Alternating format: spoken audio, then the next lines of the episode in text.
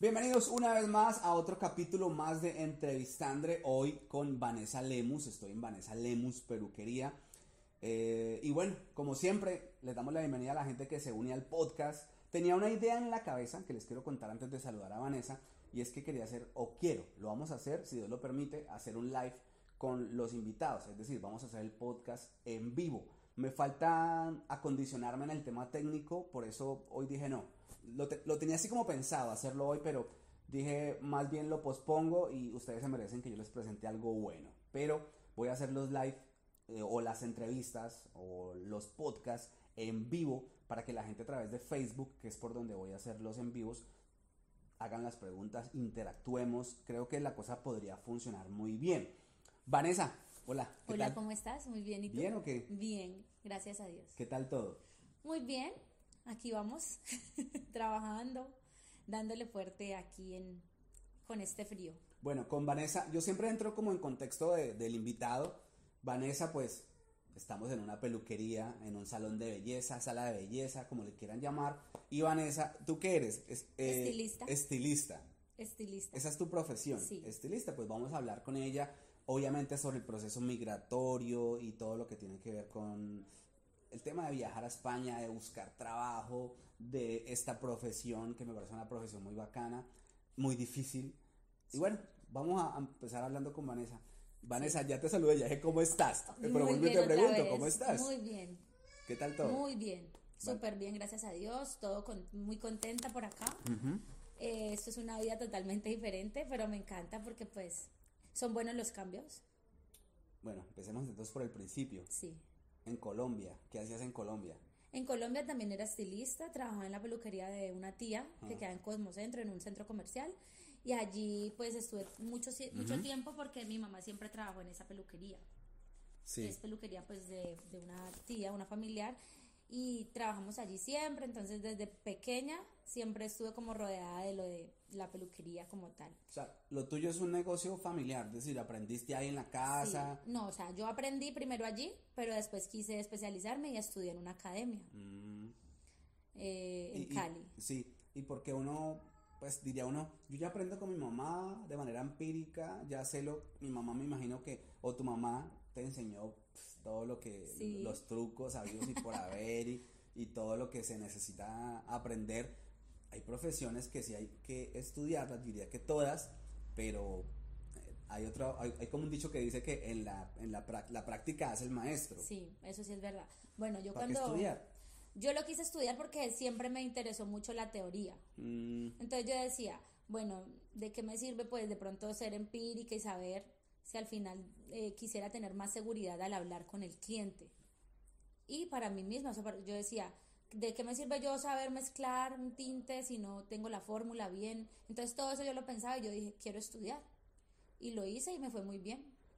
Me fue muy bien, me destaqué. O sea, ¿siempre trabajabas con tu mamá en la peluquería de la tía? fue la única peluquería donde trabajé. Y lo mismo mi madre, o sea, fue la única peluquería donde, donde estuvimos. Eh, la peluquería lleva muchos años, todavía está.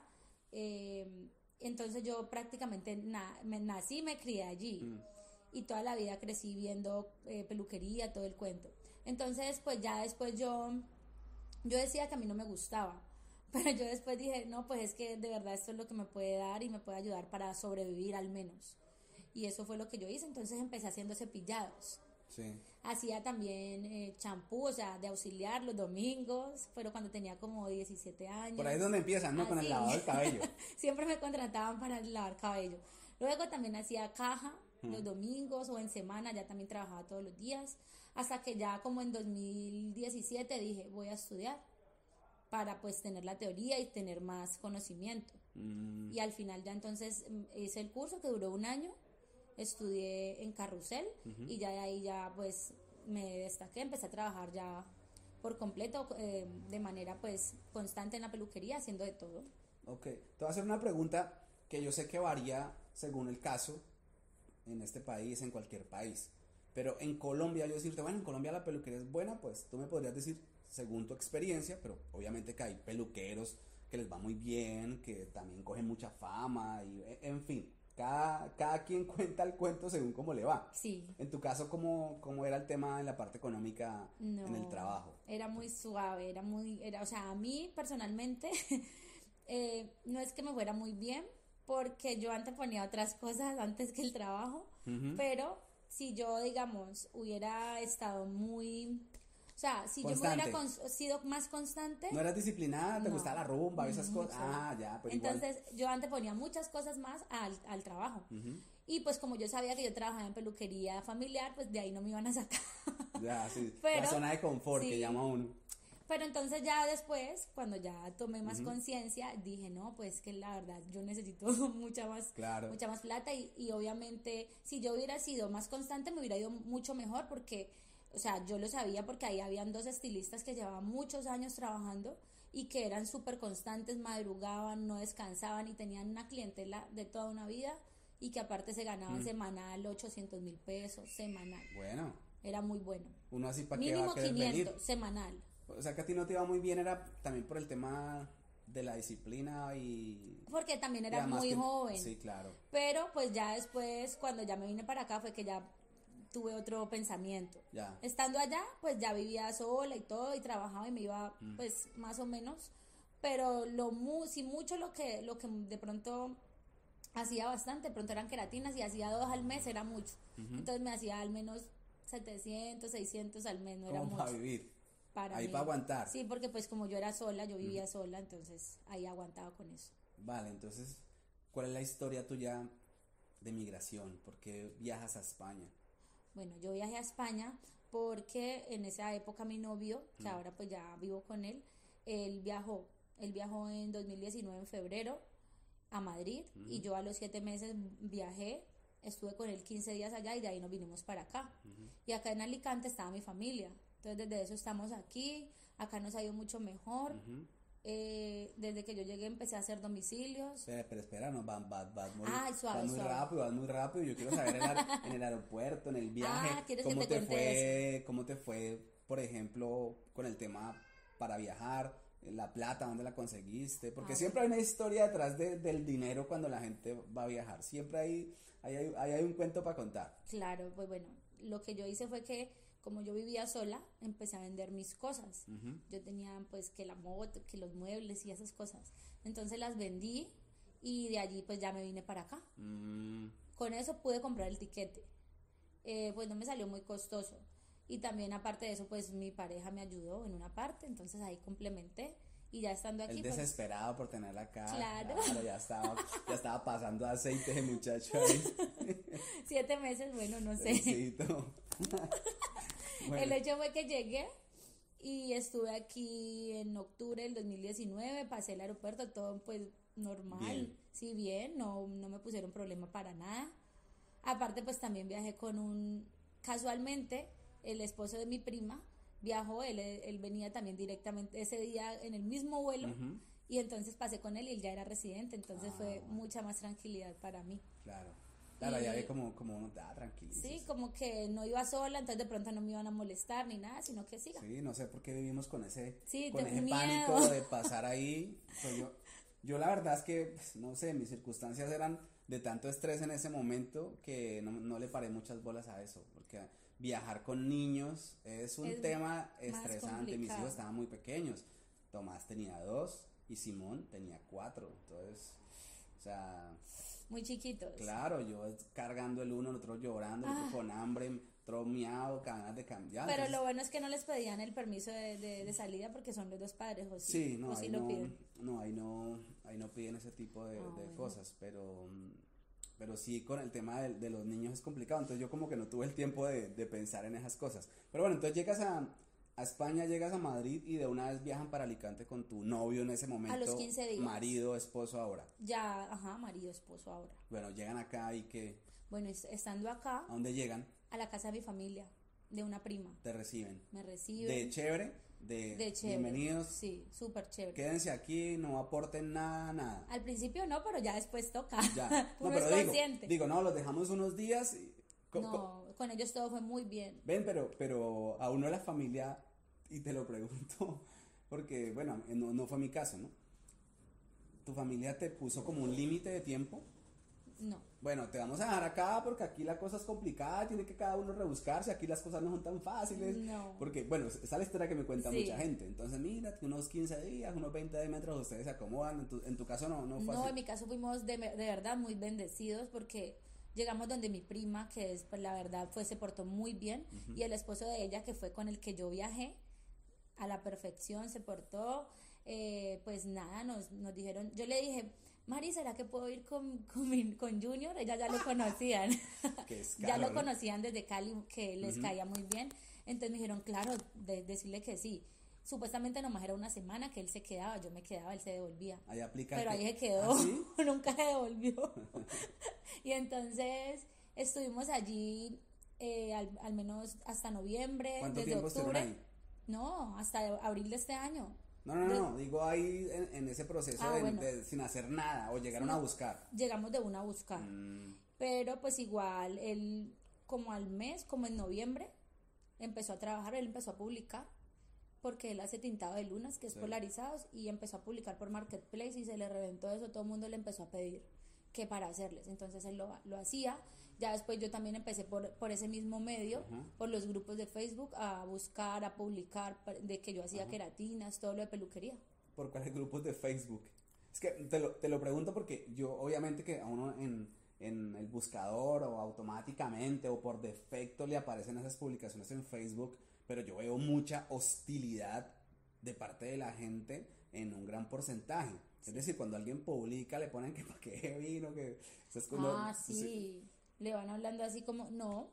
Yo publicaba simplemente que yo hacía mi trabajo y la gente si quería me escribía y si no, no. O sea, me- el que estaba interesado, la que ¿Qué estaba publicabas interesada. tú? Yo publicaba queratinas. Yo llegué y pues como yo no había hecho nada aquí, publicaba las queratinas, las, las últimas que había hecho en Cali. Sí. Entonces publicaba el antes y el después y colocaba queratina a tanto, a domicilio, número, para que me llamaran. Y entonces ahí ya las que, me- las que estaban interesadas me Sí. escribían. Pero ese fue tu primer trabajo acá, No, ¿no? así lo hice cuando, cuando llegué, pero eh, No, como tal no nada. fue mi primer trabajo, no. Ya, ¿y qué, fue el cuál fue el primer trabajo entonces? Mi primer trabajo fue que empecé a trabajar por medio de eh, un chico que es amigo de, la, de mi familia, la que está acá. Él trabaja en una, trabajaba en una barbería en esa época y por medio de él me alquilaron un espacio en esa, en esa barbería. Mm, ya. Así también hacen en Colombia, ¿no? Sí, Que le alquilan la silla. Le alquilan la silla, exacto. Ya, ¿cuánto Que yo pagué, ahí? yo pagué 200 Euros el mes. el mes. por la- pero no me fue muy bien porque yo no, tenía clientes, exacto. Claro. No tenía clientes y aparte de eso, pues las clientes que dejé atender fueron las esposas de los chicos que iban a, a Claro. Era una barbería, barbería de hombres. Y un estudio de tatuajes. Era barbería y estudio de tatuajes. Más- entonces, más difícil, ¿no? Era muy difícil. Aunque allá también iban chicas a esperar los novios, a tatuarse y todo eso, y yo les daba la tarjetica. Ah, pero igual, al principio todo es muy difícil. Entonces, me gané lo que tenía que pagar. Lo que hice en ese mes fue el, el- 200 los euros. 200 euros que tenía que pagar. O sea, No hice nada. asando y comiendo. No, Sí. Ni, para eso, o sea, para pagar ahí. O sea, de no ser porque en la casa donde estaban no te estaban presionando por arriendo, comida, porque Sí. te estaban dando la comida. Sí. O sea, te embalas. Claro, porque gracias a Dios de donde yo llegué nos abrieron muy, muy bien las puertas, porque pues mi marido también ya estaba trabajando poco a poco y entonces ahí teníamos algo. Y pues mi familia también siempre nos, nos dio la mano, Claro, yo digo porque es complicado, 200 euros. Duras un mes ahí. un mes. ¿Y ahí qué? Bueno, de ahí entonces eh, estoy como hasta el 31, como un mes y medio, 31 de diciembre. Yo empecé en noviembre y entonces en enero, como el 15, entro a trabajar a una peluquería que la encontré por mil anuncios, una barbería. Otra. otra barbería. Pero entonces necesitaban una estilista.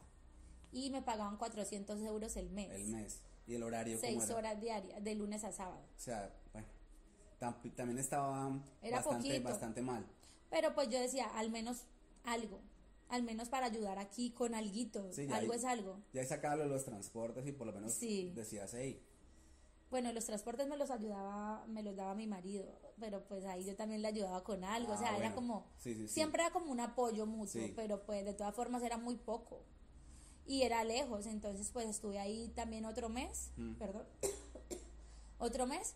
Y luego de eso, eh, como hasta febrero. Y ya en febrero, en marzo, ah no, en febrero entré a otra peluquería. Esa sí era una peluquería. Estuve también como 15 días, esa sí fue... Pero espera, me tú, pagaban tú más. mientras estabas ahí en la de los 400 euros mensuales, seguías buscando, buscando, Sí. buscando. ¿Ahí seguías con, con el mismo método de buscar por internet o ya comenzabas a decirle como a los contactos que ibas haciendo y eso? No, yo en ese momento lo que estaba haciendo era ir allá. Como igual era de 10 a 6 de la tarde, pues ya por la noche no quería hacer de pronto domicilios ni nada, y aparte era muy lejos, llegaba como a las 7 y Sí. media a la casa. Entonces ya después de eso, eh, cuando ya salí de ese trabajo, empecé a buscar otra vez. No lo busqué antes, sino después Vale. de que salí de ese trabajo. Entonces ya vo- volví a buscar por mil anuncios y me salió otra peluquería. Esa sí ya era peluquería, peluquería, aunque habían dos barberos. Y ahí trabajé muy poquitos días porque empezó la ¿Y pandemia y, ahí nos ya sacaron era a todos. jornada completa? Sí, ahí era como de, de 10 a, a 8 de la noche. ¿Y el sueldo? 700 algo. Ah, bueno, ahí ya mejoraron la cosa. Sí, pero no, me lo, no lo recibí todo porque nada más trabajé 15 días. ¿Eso fue en febrero? Eso fue en marzo. Marzo.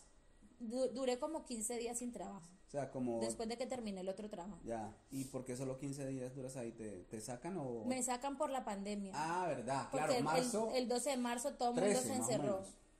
El 12. ¿Sí? Ese día. Ese día me- nos dijeron a todos que. Chao, o sea, Chao, sea- Lin. o sea, trabajaste solo 15 días. la- Uy, no.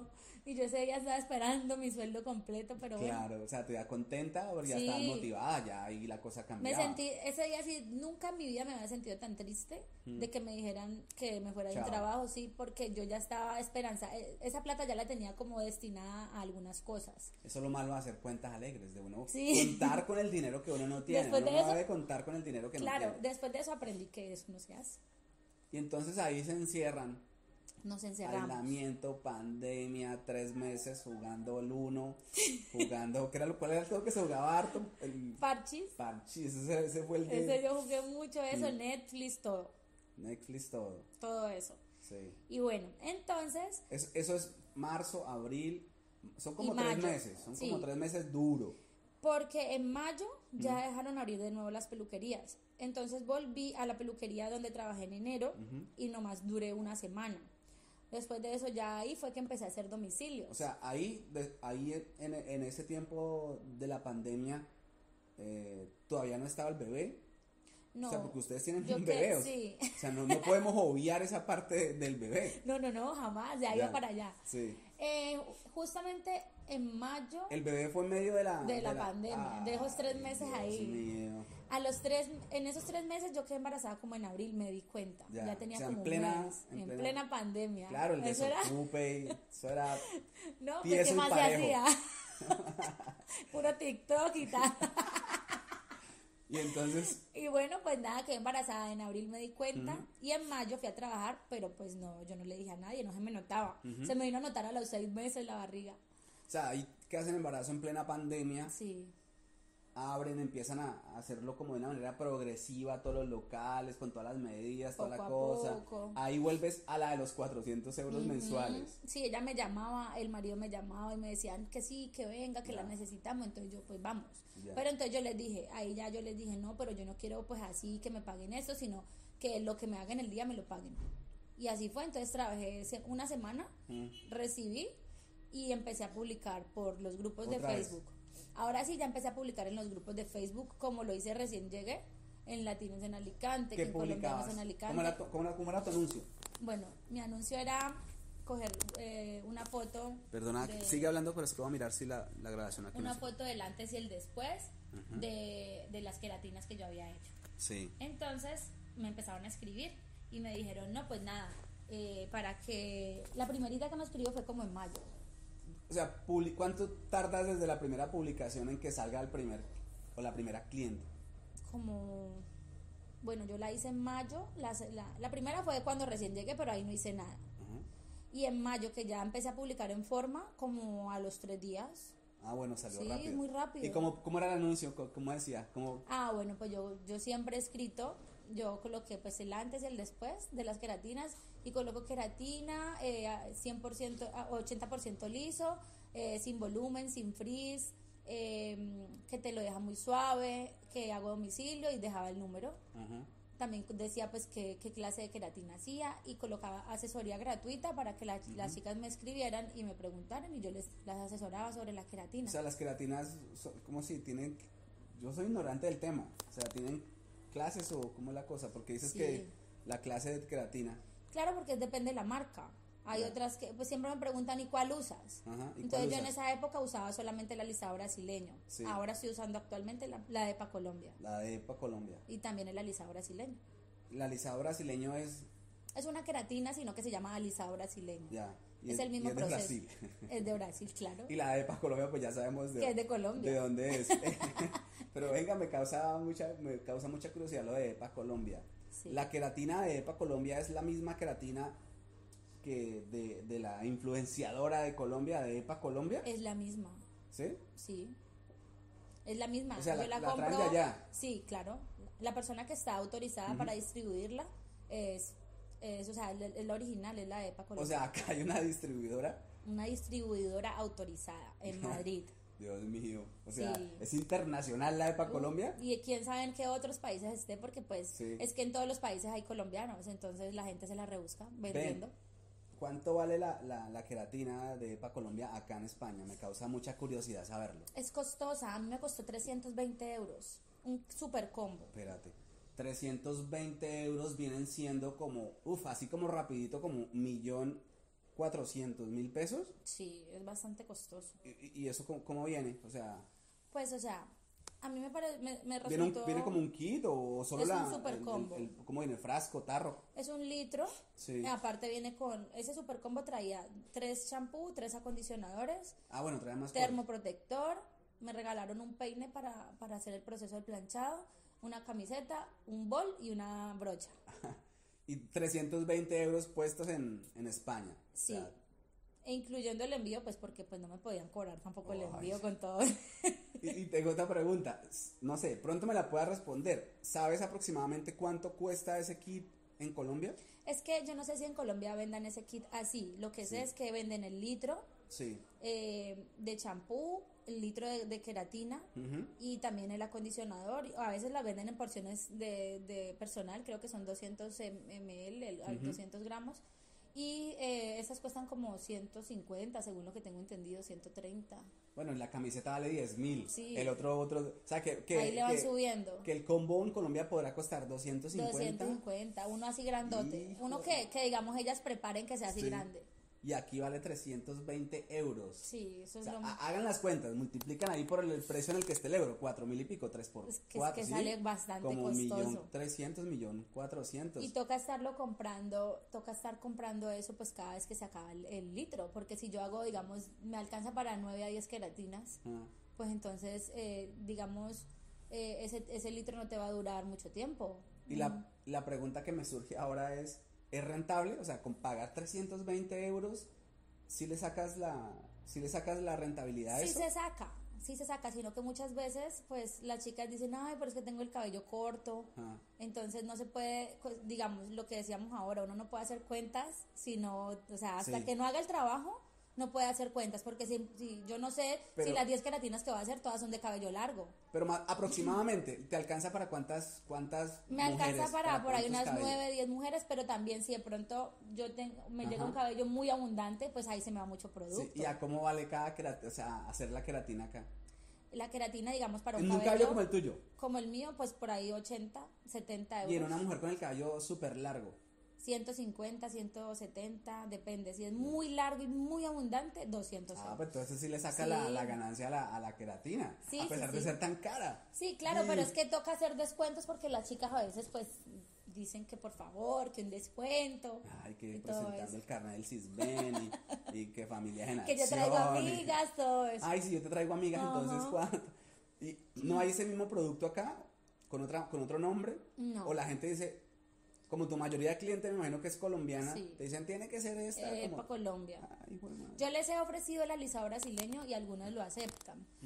Pero eh, en realidad siempre, desde que, desde que pegó esa chica y desde que está con esa queratina, todo el mundo quiere esa. Todas las mujeres quieren esa. Las venezolanas también la quieren porque usted sabe que las venezolanas también son ya muy, conocen de pronto de EPA Colombia, Sí. ecuatorianas, no, mejor dicho. Pasan por aquí, yo tengo la, la queratina ahí en el mostrador y, ay, mira la queratina de EPA Colombia. y entonces yo, eh, una tarjetita. Ah, bueno, bueno, aprovecha. Claro. Bueno, siguiendo con el cuento entonces, y ya, ya que estamos hablando de precios, háblame de los precios de la peluquería o en tu caso particular, porque me imagino que si lo comparas con X peluquerías acá, los precios también es como en Colombia, que cambian según el estatus de la peluquería, es más o menos, menos costoso. En tu caso, háblame de los, de los precios en general que tienes acá. Bueno, pues en este caso obviamente los precios son mucho más económicos porque estamos en un sector donde pues no puedo cobrar tan costoso. Aparte apenas como saben yo estoy iniciando, entonces no puedo cobrar muy costoso. Y por ejemplo lo que es una queratina, como ya te lo dije ahorita, son de 50 euros en adelante. Eh, ahora estaba haciendo una, maratón de queratina hasta el 30 de enero de 60 euros cualquier largo. Si tenía de pronto ya demasiado, se incrementaba un poquito el costo, pero pues no es mucho. Bueno, en cortes, corte de, cabello de mujer, 12 euros. Si ya es demasiado elaborado y muy largo, 15. De hombre cuesta 8 euros. de niños, de adulto 10 euros y con barba 13. Ya, si hago pestañas, eh, son 10 euros las individuales punto a punto y las que son pelo a pelo cuestan 35 y 40 euros. Eh, están las cejas que son con pigmento, 20 euros, trenzas, 15 euros, eh, ya si son demasiado complejas, pues ya aumentando. Em, tratamientos capilares, que por ejemplo, como el que le hice a tu mujer, son 25 euros.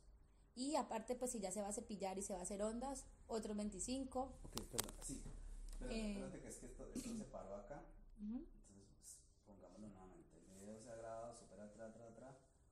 Ya, sigamos. Bueno. Eh, ¿Qué más haces acá? ¿Qué más? Hacemos, mm, aparte pues de las hidrataciones, corte, pues como las cejas, cortes, cejas, depilación de cejas, de, de bozo, bigote, eh, las, eh, las patillas, axilas, solamente facial y axilas. ¿Eso cuánto vale? Las cejas, por ejemplo. Las cejas valen 6 euros, solamente la depilación. ¿Cada ceja o no, las dos? pues el par. El par. el, bozo vale 3 euros. 3 euros para, que, para quitarse el bigote. las mujeres, ¿no? Las mujeres, claro. Eh, las axilas 10 euros. Si es, digamos, facial, son 10 euros. Eh, ya si es, como te decía, el pigmento 20 euros. Las tinturas.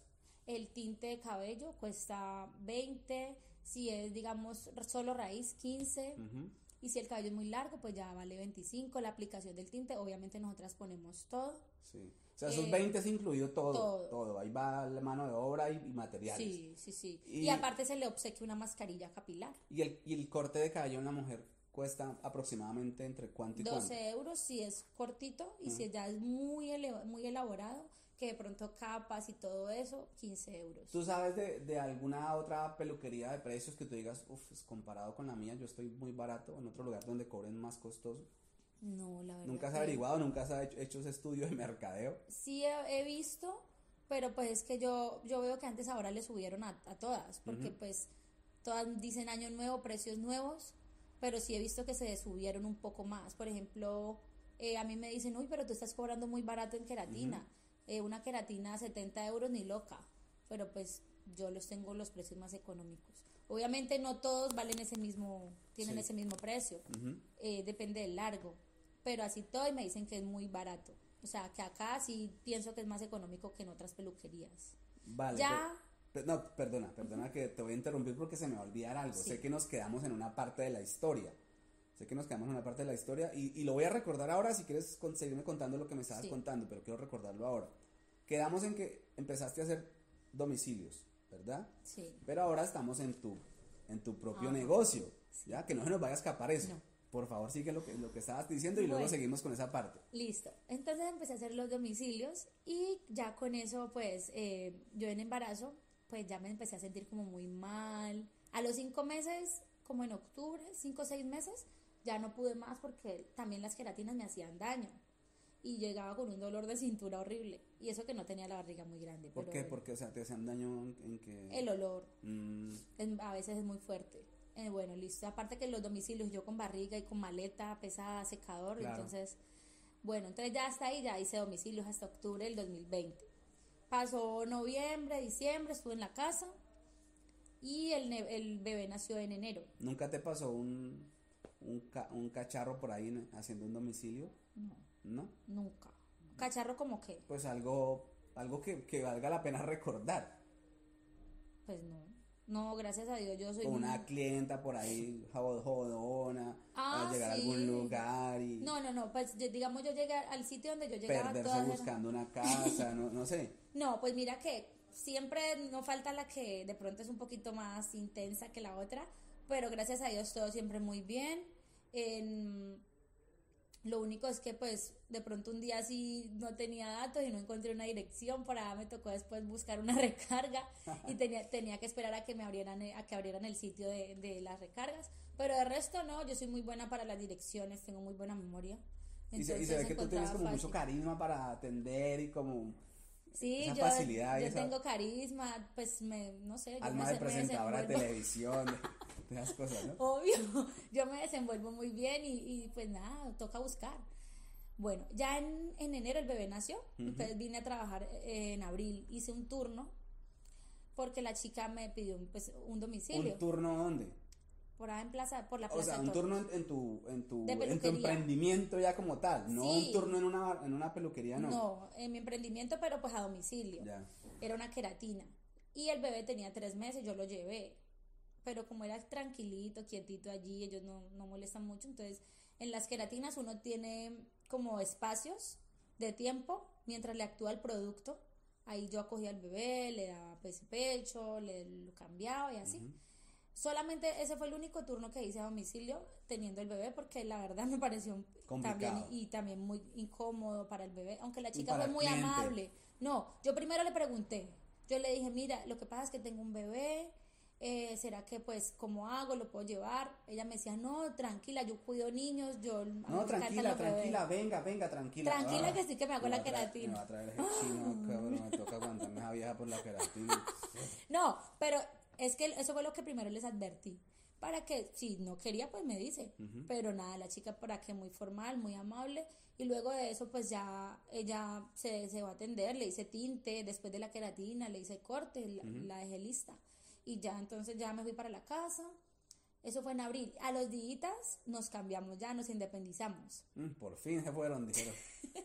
Pero no querían que nos fuéramos, Ah. estábamos contentos con nosotros, sino que ya nosotros sentíamos mucho, Sí, ya. necesitábamos nuestro propio espacio. Sí, es el ciclo natural. Sí, es que ya había pasado bastante tiempo, nos queríamos haber ido desde el 2020, pero la pandemia no dejó. Lo jodió eso. como, a, Entonces, como a muchos. sí, pero gracias a Dios pues siempre estuvimos bien ahí, sino que ya dijimos, bueno, ya es hora, ya tenemos muchas cosas del bebé por ahí, entonces encontramos un piso acá ya en el centro de Alicante y entonces ya estando allí ya pude atender mis clientes en la casa. En la casa.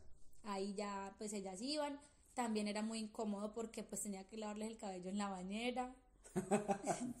Aunque yo les advertía todo. Sí. Yo siempre les decía, mira, yo trabajo en mi casa, pasa tal cosa, me decían, no, tranquila, no importa, y todas muy bien. Eran, ellas ya estaban advertidas, ellas se arriesgaban y lo importante es que les gustaba Claro, el es resultado. incómodo porque no es uno ponerse ahí en el, ¿cómo se llama? Claro. Reposacabezas ese. En el lavacabezas. Eso, lavacabezas, uno ahí, tran, que llegara ya a meter la cabeza en la bañera. Corra para allá, corra para allá, que se me... Claro, que me- claro. no, y, y terminábamos las dos con dolor de espalda porque yo tenía que hacer Sí. esto.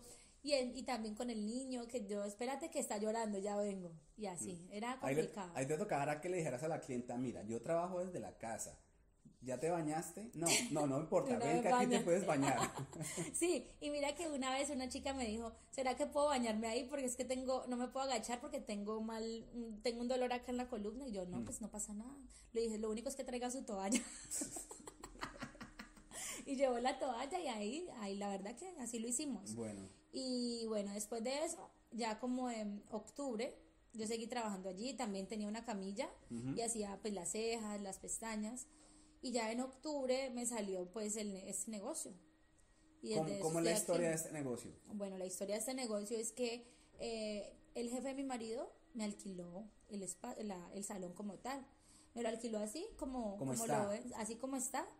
Solamente las sillas, las, la de peluquería y el lavacabezas. O sea, tal cual está este negocio, te lo alquilaron, o sea, había una barbería acá, porque es que el anuncio afuera es de barbería. El, Sí, el- pues le pusieron, de los le colores ahí. pusieron el, el cosito ese de los colores, pero no era una barbería, sino ¿No? una peluquería. Obviamente también cortes Pero es que uno relaciona eso con, barbería. sí. Y hablo con barbería, me refiero a que está barbero americano, haciendo la sombra y toda la cosa. Y... Es que eso, pues no sé por qué lo pusieron, pero hasta me, me, sirve para que cuando me consiga un barbero la gente lo reconozca. Ah, Entonces, sí, tal cual está como, me lo, como, como lo encontré, así mismo, no le, no le he remodelado. Tal cual te alquilaron. Sí, tal ¿Cuánto pagas acá de alquiler? 400 eh, fuera de los servicios. Fuera de los servicios. Y de los productos que tengo que utilizar con las clientes. Vale. ¿Qué tan difícil, y me voy a, regresar un poco en el tiempo, es trabajar en todo eso que venías trabajando? Por ejemplo, ¿qué tan difícil es conseguir empleo? Porque es, es obvio, pero lo vamos a decir, que en esos momentos tú no tenías permiso de trabajo. No. Cuando estabas en domicilios, cuando recién llegaste, cuando trabajaste en esa peluquería que te pagaba 200, que te alquilaba por 200 euros el, la silla, en la otra que te pagaban 400. En ninguna de esas estabas dada de alta en la seguridad social o de manera eh, regular en España. ¿Qué tan difícil es conseguir ese tipo de empleos? Bueno, pues en cuanto a como somos estilistas o las manicuristas, no, no es tan difícil. Simplemente que obviamente te van a ofrecer mucha, mucho menos el pago. No, pues que mucho menos, muchísimo menos. Muchísimo menos. O sea, que tú pues dices que encontrar el trabajo es fácil. Sí. Desde tu opinión. si te sabes mover por las redes sociales es más fácil. Vale, pero, ejemplo, si una persona que está pensando en venirse a trabajar en esto acá y no tiene quien lo reciba, ¿Quién le dé la mano para, le dé la comida, le dé una vivienda? Esos 200 euros no le van a alcanzar. No, no le va a alcanzar. Y sobre todo si tiene nada, y sobre todo que si tiene obligaciones en... ¿Está parado? ¿Se paró? dejemos, sigamos grabando con el celular entonces, solamente con el celular. Listo. Y pues si tiene obligaciones en Colombia, aparte de eso, si tiene, em, tiene que pagar un piso acá o una habitación, eso no le va a rendir más que los alimentos que hay que comprar, todo, hay que vivir, hay que subsistir. Entonces es muy difícil al principio para una persona que, que de pronto esté sola, no, no es fácil, es muy difícil al principio. Sé que tú no conoces muy bien del tema porque tengo entendido que, el, que maneja todo el tema de eh, los permisos, todas esas cosas que requiere trabajar acá, pero qué tan difícil es ser independiente o autónomo en España desde tu opinión. Eh, pues para mí es un poco difícil porque te tienen que, o sea, tienes que estar con papeles, tienes que ser residente al menos o tener un permiso. Sí, claro, ese es el primer, el primer... Para ser autónomo tienes que tener, ese es el primer paso. Vale, yo les prometo a los que se están preguntando eh, el tema que yo les voy a hacer un video desde mi experiencia porque yo soy autónomo, les voy a, mejor dicho, voy a hacerme un en vivo y ahí les voy a contar con detalles para que me pregunten porque yo sí me sé ese tema ya. De pe a Sí, porque yo sí, porque por lo regular, en el caso, por ejemplo, de, de, Vanessa, que le dicen a un gestor, la persona que se encarga de hacer todo, yo no. Yo soy mi propio gestor, aunque tengo gestoría, pero mi gestoría es, bueno, después les cuento bien cómo es la, cómo es la cosa, porque yo también me di alta como autónomo, y yo lo hice yo mismo, y me averigüé, tra, tra, tra, además que para poderles contar, yo me lo, yo me lo averigüé, entonces para los que lo están preguntando, ahí les tiro, les, les spameo un próximo video. Para que, sepan que les van a dar unas clases. Eso, eso, eso, eso. O no, no, no clases porque no sé. Les doy mi opinión. Les doy mi opinión. Bueno, entonces montas el, el local y aquí cómo te ha ido. Bueno, pues es que no es tan fácil. Al principio de todo negocio siempre es difícil. Empezar más con las uñas, así con lo que tengo es muy difícil. No. o sea, empezar así desde eh, cero. En Colombia, cuando decimos con las uñas. Con las uñas es porque empezás así como, mejor dicho, desde cero, con lo que toque. Apretado. Así mismo. Con mucho esfuerzo. Con mucho esfuerzo, pero sobre todo con mucha actitud. Eh, y nada, sin miedo, siempre positiva. Yo no le tengo miedo como que si fracaso, ay no, me voy a morir por eso, nada, pues bueno, será en otra ocasión, pero por ahora eh, trabajando con, con, mis clientes, sigo publicando como si fuera a hacer domicilios, pero ya les digo, bueno, ya pueden venir a un sitio más cómodo. Entonces, es lo mismo, sigo publicando por las redes sociales. Sé que esta pregunta mm, podría ser un tanto difícil para ti, pero espero que me la respondas con mucha sinceridad. En un principio, cuando yo, antes de, debería dejarlo grabado, o sea, lo dejo grabado, ¿no? Pero me refiero que nunca lo publico cuando les pregunto que sobre qué no les quiere, sobre qué cosa no quiere que le pregunte. No, de todo, pregúntame lo que sea. Entonces, y me dicen, ah, ¿por qué preguntas cosas? Pues porque yo antes de les pregunto, ¿sobre qué tema no quiere hablar? No, yo no tengo problema con nada. Entonces, eh, lo que quiero decir hasta me olvidó por estar hablando, hablando del tema. Ya en este tiempo que llevas acá, has logrado como un punto de equilibrio entre si te alcanza para pagar los gastos por lo menos, sin, sin, sin inventarme, siendo muy sincera. No, no, no me alcanza. Entonces, ¿cómo estás haciendo? Ah, pues ahí nos ayudamos con mi pareja. Eh, también pues porque desde un principio somos ahorrativos. Entonces, si de pronto hay algo ahorrado, no es porque ya no lo vamos a gastar en otras cosas, sino la prioridad que son los, las obligaciones de la casa. Y pues al menos en este punto donde estoy en este momento, pues después de que me dé para pagar el alquiler del local, las obligaciones principales de aquí, ya lo otro pues lo voy guardando para ahorrar para, Pero la pregunta es, ¿te está dando el negocio al menos para pagar? Ah, pues para pagar sí. Para pagar los servicios, para pagar sí, al menos. Eso sí, la peluquería se sostiene. Sí.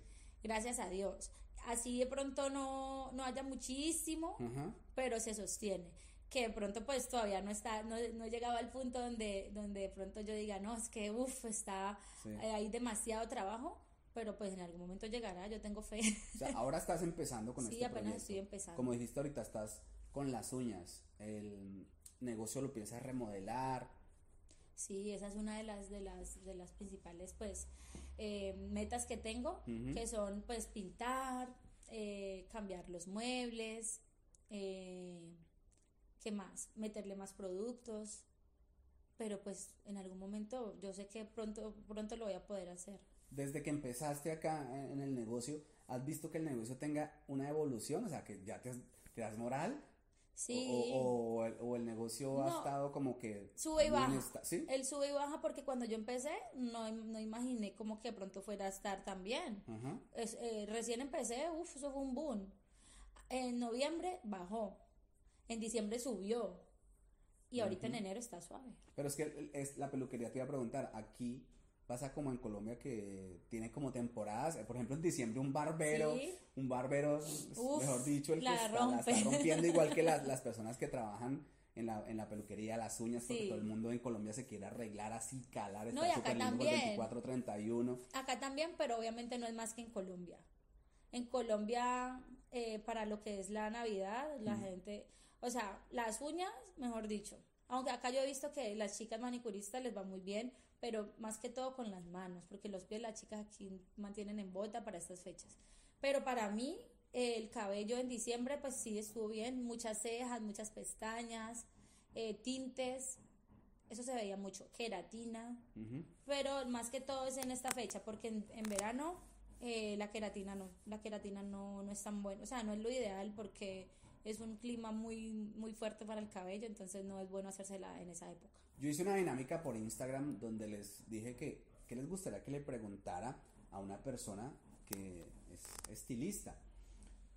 Entre las preguntas estaba cuál es la diferencia entre la cliente latina o colombiana y la cliente española.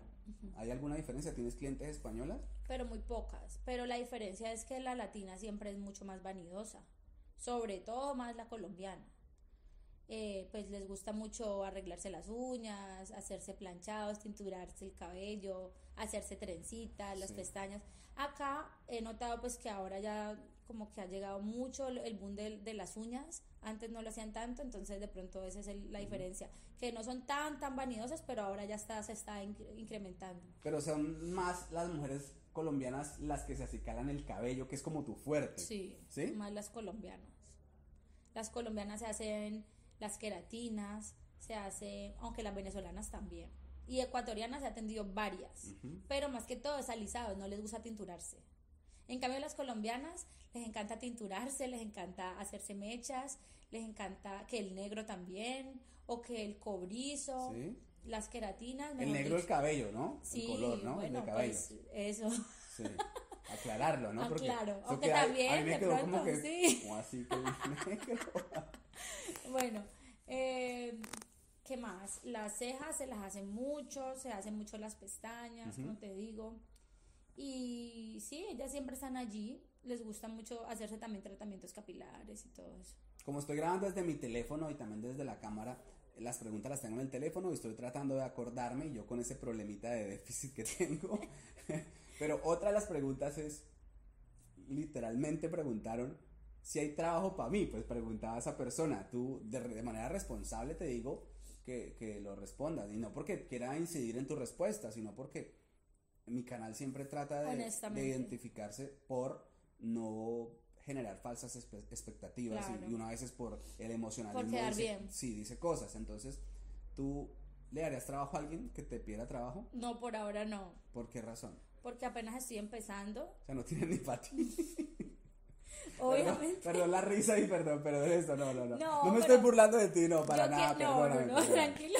O sea, estamos acá como en una conversación. Es que ya, ya, me conozco la gente ahí escribiendo, ay, pero está empezando y usted burlándose de ella. No, pero si no ven que yo soy muy tranquila y mantengo muerta de la risa. Sí, pero no, no pasa nada. Ah, no, no, yo por, por ahora apenas estoy empezando. Pero obviamente una de mis metas y mis proyectos es crecer y ahí sí poderle dar trabajo a muchas personas. Ya, pero la pregunta también va inclinada en el tema legal, regular. Sí, claro, tienen que por lo menos estar de forma regular para poder trabajar porque no es, no, no es fácil contratar a alguien así.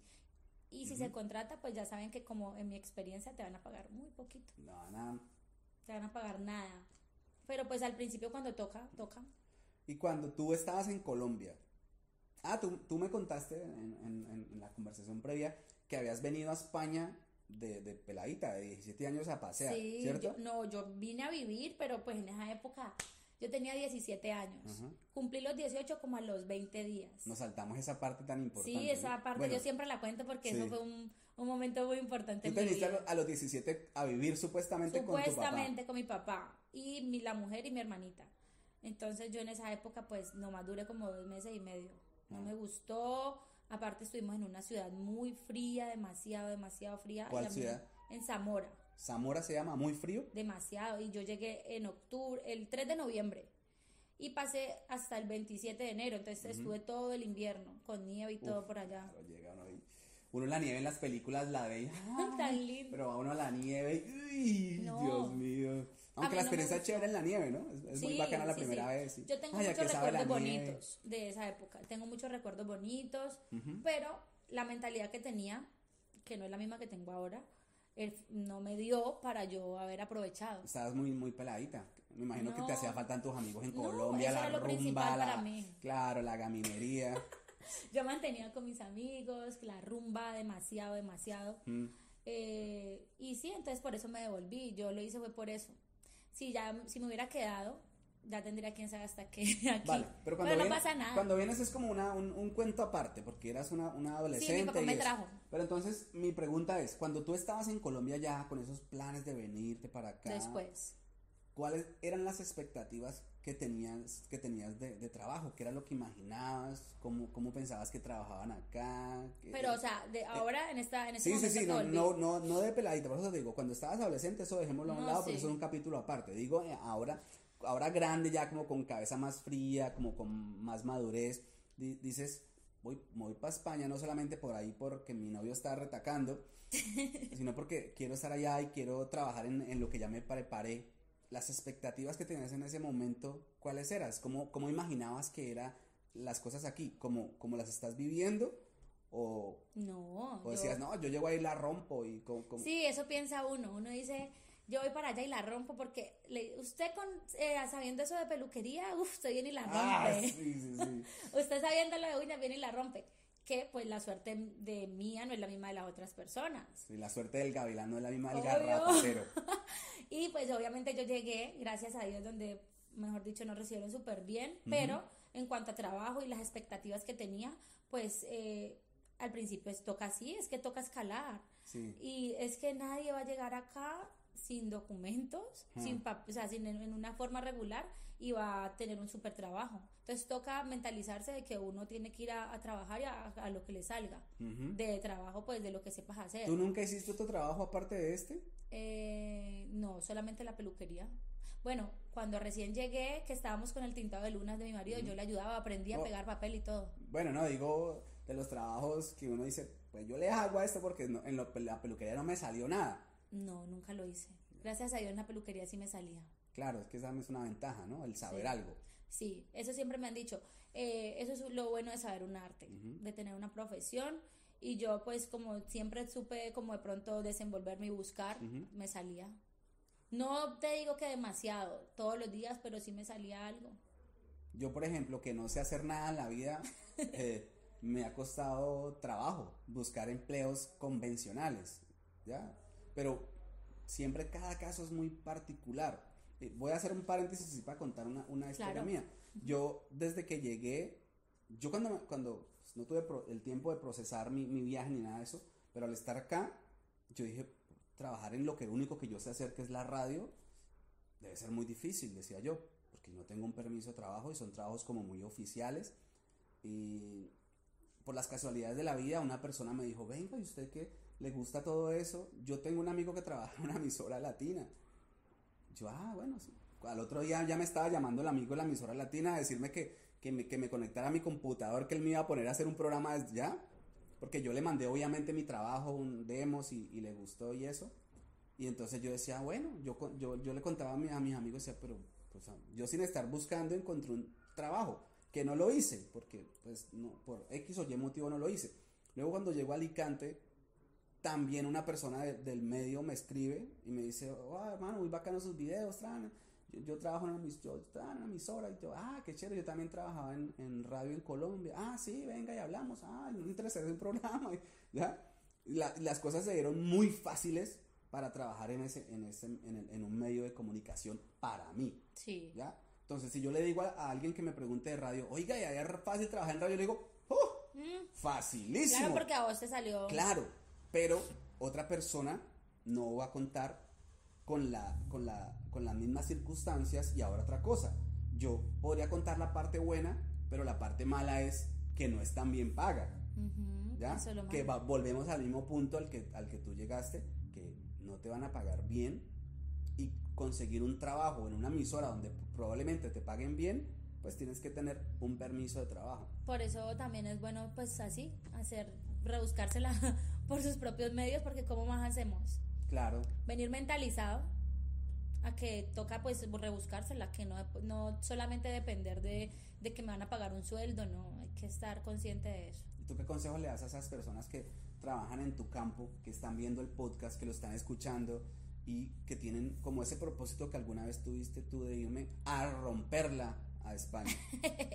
pues bueno, yo les, les, les doy el consejo de que cuando vengan, vengan pues con toda la buena actitud, de que si de pronto les sale otro trabajo también lo complementen, pero de que no pierdan pues como por decir la, la, las ganas de seguir trabajando. Si eso es lo que les gusta, hacerlo porque de pronto puede que les llegue el momento de su golpe de suerte y puedan tener también un local o puedan tener mucha clientela. Es que todo es constancia, nada es fácil en esta vida, entonces con buena actitud les va a ir bien y ya después poco a poco se van regularizando hasta que puedan estar ya mejor en España. Tú has dicho dos cosas, suerte y constancia, que para mí eh, son que no van de la mano.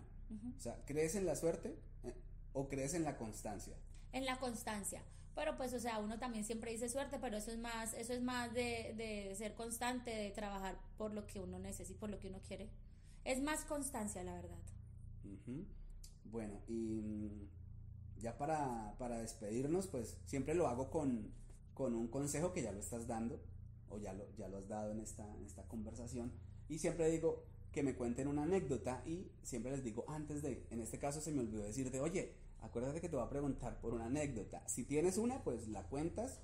Puede ser buena, algo chistoso que te haya pasado en todo este proceso, eh, algo que recuerdes mucho, algo que compartas con tus amigos y que no, los quiera, no, lo, no lo quieras compartir a nosotros. No te he advertido, o sea, no, te dije, oye, para, que, para que echaras cabeza, pero si, lo, si se te viene a la cabeza ahora mismo, pues no la cuentas y no pues despedimos el podcast. Yo tengo ah, muchísimas anécdotas, pero entonces anécdota como de, de del no no no, no no no no cualquier cosa no no no de, tu vida cualquier cosa que, que tú digas esto me pasó y qué cacharro el que me pasó pero o sea puede ser de que, que, no tenga nada que ver con la peluquería no que no tenga nada que ver ah, tu vida les voy a contar una anécdota muy chistosa ¿Cómo te Bueno, eso no tiene nada que ver con la peluquería, pero justamente yo estaba trabajando, estudiando, perdón, en la Academia Carrusel y yo estaba Espera, espera, contenta. Carrusel Colombia. Carrusel en Cali, la academia donde yo Sí. estudié. Yo estaba como en 2018, ya iba a acabar de estudiar. O bueno, no sé si fue en 2017, pero fue para esa época que estaba en Carrusel. Me acuerdo que una prima me dijo, mira, ve, publicaron un anuncio en Facebook de que necesitan una modelo para medirse unas blusas, para modelar y que se le, se le tomaran las fotos en el Tesoro, en un centro comercial. De Cali, ¿no? De Cali, Muy sí conocido. el tesoro de Cali. Entonces yo, bueno, eh, yo mandé la foto y me dijeron, sí, de una, venga para que usted sirva de modelo y le, y le pagamos 30 a la hora. Y yo, no, yo necesito plata. Entonces, bueno, yo me alisté, me fui, pues me, me planché el cabello. Igual eh, las, las fotos solamente eran hasta aquí, eran las blusas.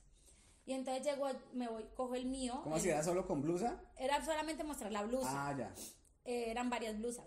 Entonces salí de la academia que queda en la estación Manzana del Saber, me monto allí y cojo es que la, la E31 y la E31 me dejó en Popular, muchísimo más lejos de donde tenía que bajarme. Sí. Esa no paraba en ninguna estación, yo no sabía. Sí. Y me, o sea, se fue, e, era un expreso, entonces me dejó por ahí lejísimo.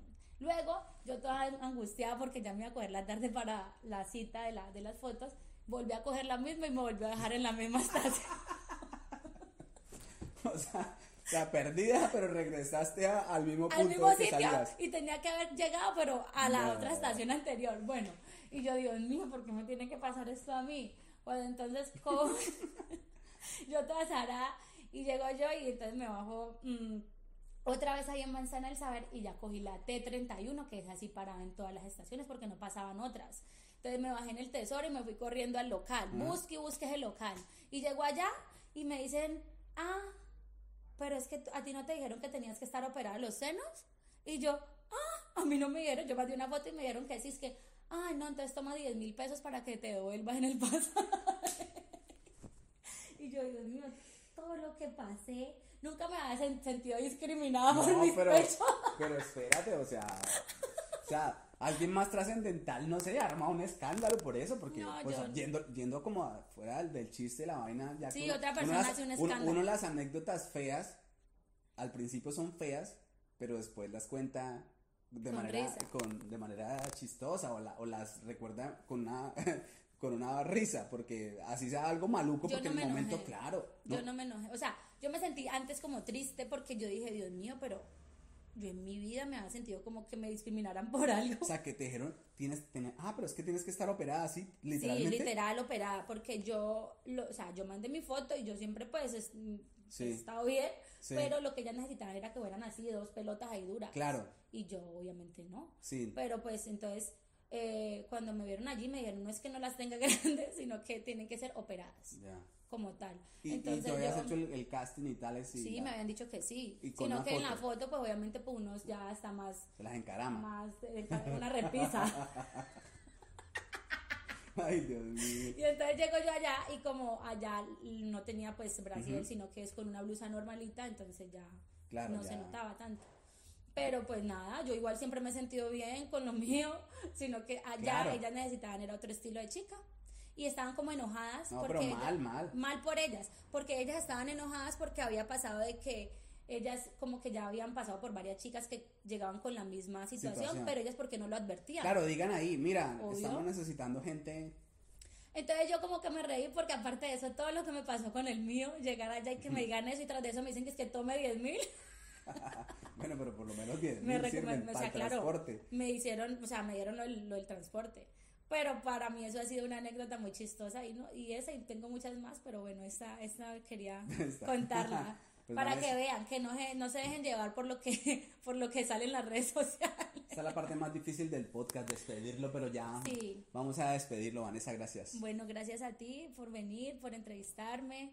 Eh, pues espero que todas las que tienen pues todas esas preguntas pues las, hayan- las haya podido eh, de una forma u otra eh, resolver.